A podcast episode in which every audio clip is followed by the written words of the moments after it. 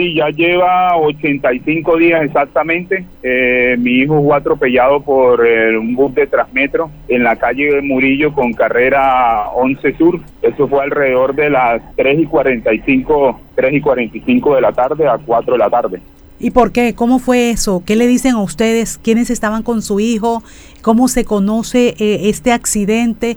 Porque en el videito que tenemos nosotros ahí estamos viendo que hay gente alrededor. ¿Qué fue lo que pasó? ¿Qué le dicen los amigos si estaba acompañado con alguien o qué le dice la empresa Transmetro? Bueno, desafortunadamente eh, mi hijo iba solo. Eh, en ese instante él se iba a encontrar con unos, con unos amigos, pero él en el momento que fue el atropellado iba solo eh, eh, pues nosotros supimos del caso casi a las 7 de la noche que lo empezamos a llamar porque ya no había llegado a la casa y nos contestó una muchacha y nos dijo que él estaba, estaba en la clínica La Victoria, que lo habían eh, que lo habían llevado a la clínica La Victoria. Hasta ahí fue el contacto porque la persona apagó el celular. Efectivamente nosotros nos trasladamos a la clínica Victoria y allá lo estaban atendiendo por el SOAT de, de Transmetro. Ahí duró él siete días y hasta ahí llegó la atención de, Transmetro. Eh, pues nosotros, eh, en, aras de esclarecer el caso, porque pues estaba muy confundido, eh, al parecer dicen que el conductor iba en exceso de velocidad, que no, no frenó, porque mi hijo ya iba a subir el andén. solicitamos a ellos los videos de grabación del bus. En primera instancia, ellos dijeron que ningún bus tenía cámaras de seguridad. Eh, entonces ustedes se, se, percatan del video que yo les mandé, ahí sale que exactamente ese bus sí tenía cámaras de seguridad y yo grabé en la Murillo muchos buses y entonces ya le enviamos eh, esa constancia con una tutela del juez juez 14 y que la aprobó y ellos eh, impugnaron la tutela y ahora sí dijeron que todos los videos de todos los buses están dañados. Entonces, eh, eh las mentiras, las negaciones, que, que, nosotros no sabemos si, si en realidad todos los videos de los buses están dañados, porque no hay alguien eh, que, no, que nos certifique eso.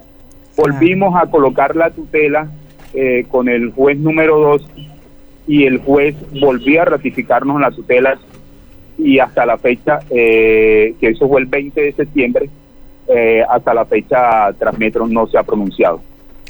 Don eh, Alexis Kemer Figueroa, que es el padre de Jerry Figueroa, eh, por ejemplo, ustedes no hay cámaras en ese sector independientes de Transmetro que también no sé las autoridades puedan ustedes esclarecer de alguna manera ese sector donde están. Ustedes han mirado han, hecho un recorrido por ese sector donde ocurrió el accidente.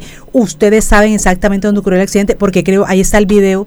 Y cuando él es atropellado qué sufre qué le dicen en la clínica qué daños ha sufrido él bueno eh, mi hijo eh, desde, el desde la primera vez que lo, lo, atendieron, él sufrió un accidente cráneoencefálico severo.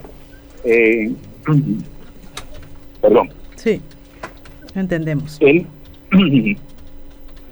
él quedó en coma vigil. Él quedó en coma vigil y hasta la fecha eso es lo que lo en el, estado que él está. Se ha mejorado algunas cosas que, que abre los ojos, que mueve las manos, eh, que mueve los pies, pero no es algo que lo haga constantemente.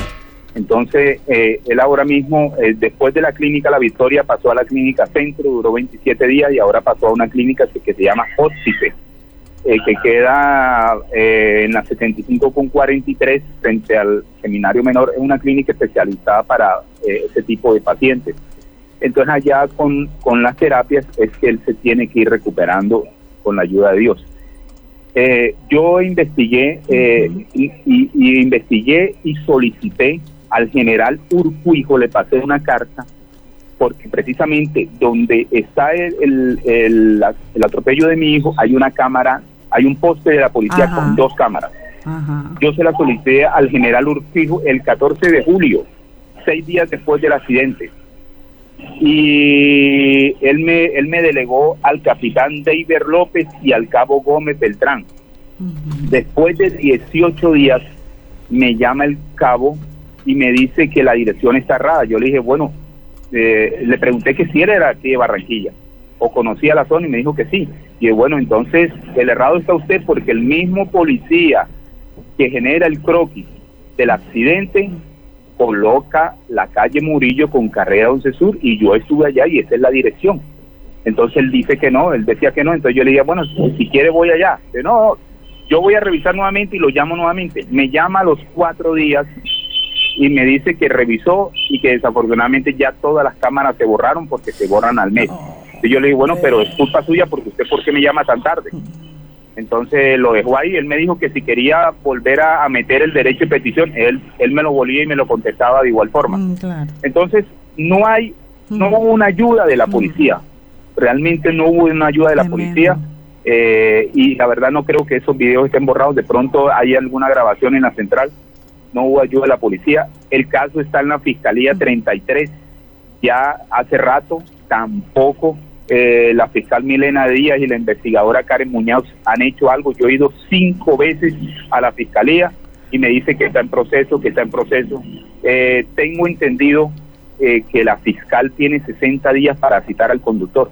Así, al conductor no lo han citado y a mi hijo prácticamente lo han citado dos veces, porque eso, ellos me mandan, un, me mandaron una carta de medicina legal y medicina legal es la que se encarga de, irlo a, citar y hacerle, eh, em, pues hablar con él, pero como él se encuentra en este estado, hace el reporte y dio la primera incapacidad para 50 días.